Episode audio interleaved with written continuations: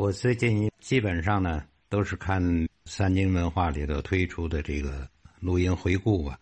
我今天意外的听到了汤文泉先生说起了山东公学的这件事而且看到了他发表的山东公学的这几张非常有纪念意义的，而且非常清晰的这个照片，让我非常的震动，因为这是我。追寻已久，而且是阔别已久，没有见到的景象了。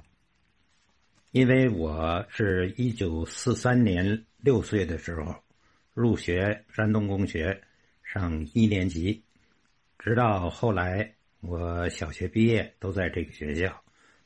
呃，山东工学，坐落在河西区苏州道，距离大沽路也就是几十米的距离。它是一个普通的四合院应该是民宅的四合院改造成的小学校。坐北朝南，院子呢就是一个篮球场这么大的大小。当作为小学的时候呢，就在东西两边各安了一个篮球架子。南边的大门啊开在中央，进门呢是一个影壁，中间有一个很大的一个过道厅。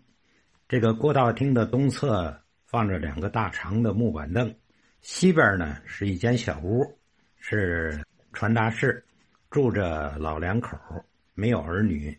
老头呢就在这儿做这个，当时叫堂医，他负责打上课铃，用手摇的铃铛。这个老太太呢就在这个屋里头摆了一个堂摊儿，老头老太太对这个小学生啊。都是非常的和蔼。我记得这个唐一老老大爷吧，名字叫李俊岭，这是南方了。他的两边呢，就各有两间大教室。呃，这个学校一共六个年级都俱全，但是一个年级只有一个班。正对面呢，当中是一个在院子里是一个大讲台，后背啊有一个钟楼，上面有一个钟。讲台的靠西边呢是一间大教室，靠东边呢是一个小二楼。这个小二楼的楼下是教室，楼上呢是当时是图书馆，但是很少这个有人上去。这个图书馆院子的西侧好像是三间房，这个西北角呢呃很深，进去呢是锅炉房和厨房。这里也有一个服务的一个唐医，他是一个残疾人罗锅呃，姓于，他负责这个烧开水。东边这个厢房呢是水泥的一个门面，上面呢有“礼堂”两个大字，在唐文泉先生的这个照片里头啊，应该都看得见。这一面呢也是三间房，其中的两间呢应该就是打通了。就是作为这个礼堂了，呃，三面都有这么一个带着屋顶的这么一个走廊，只有礼堂那一面没有。呃，三面呢，这高低还不同。呃，南方台阶比较低，而西面的要高出来两级台阶它是有这个木条凳，有原木的这个抱柱，所以我感觉的这个房子应该是一个。普通的四合院儿被这个改造成了一个学校。一九四三年，我六岁，我当时入学的这个班主任老师是个女老师，戴着大近视眼镜叫周克香。这个周老师啊，就住在这个学校东边的一个胡同里。这个学校属于天津山东旅京同乡会，这个山东会馆呢。在大沽路上，基本上就正对着这个苏州道口。这个院子里头有两栋楼，还有一些平房。这个山东会馆的这个房子的原主是姓薛，呃，我只知道他叫薛三爷。这个薛三爷呢有两个女儿和一个儿子。这个薛三爷的大女儿啊，就嫁到了我们家，是我的伯母。山东会馆这个大院呢，我也进去过。因为它现在还存在，就是现在的河西骨科医院，曾经作为这个河西区的红十字会医院，呃，还做过河西区的中医医院，呃，现在是骨科医院。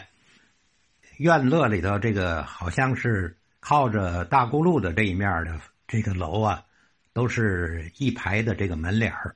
对外是出租的，我对其中一家叫大通印字馆是非常的熟悉，因为大通印字馆的这个经理呀，是天津有名的马派京剧票友，叫张洪山，这个也叫张三爷。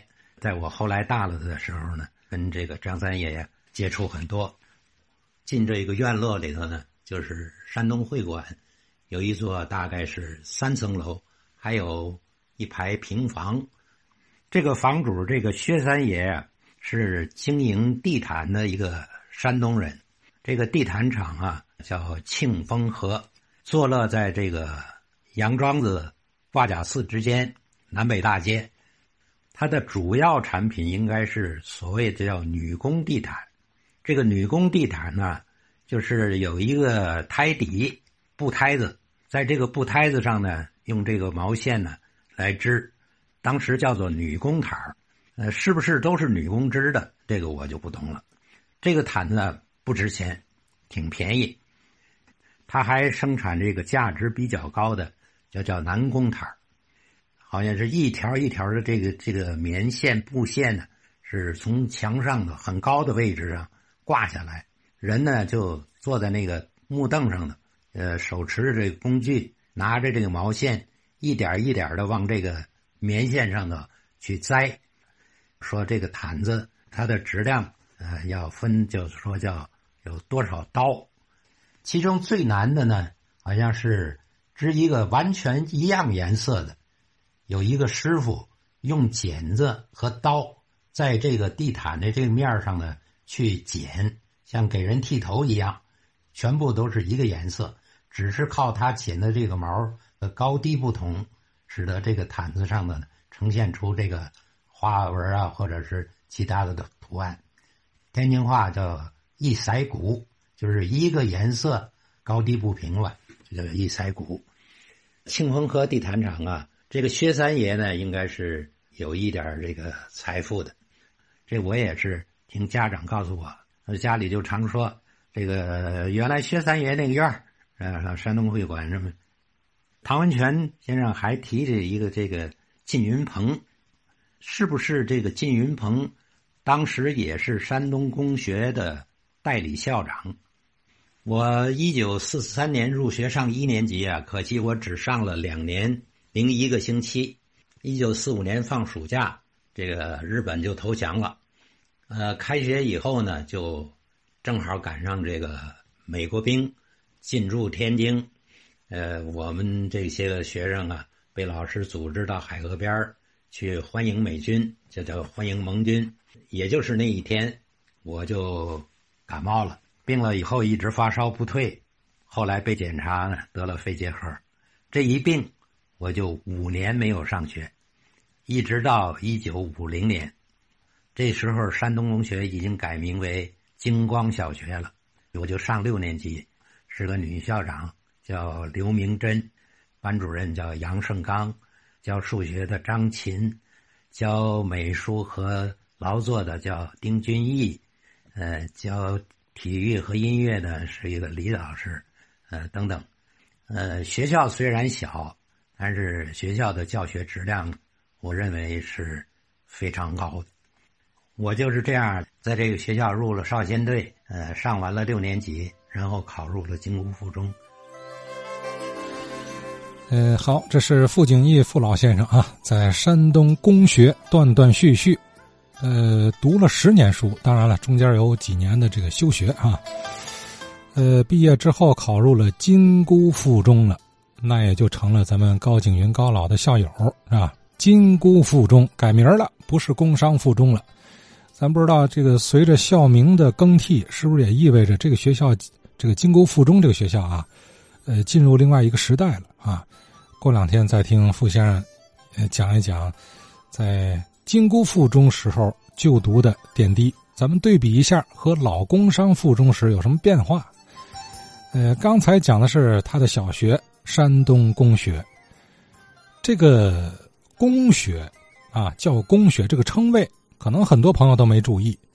哎，说叫公学的学校和一般的叫小学的、叫中学的学校有什么差异？这事儿我之前也没太在意，岂不知人家也是师出有名的啊！公学这词儿它有特别的内涵，它也不是随便叫的。呃，我今天呢是在高景云高老的一段讲述中了解到这一层的。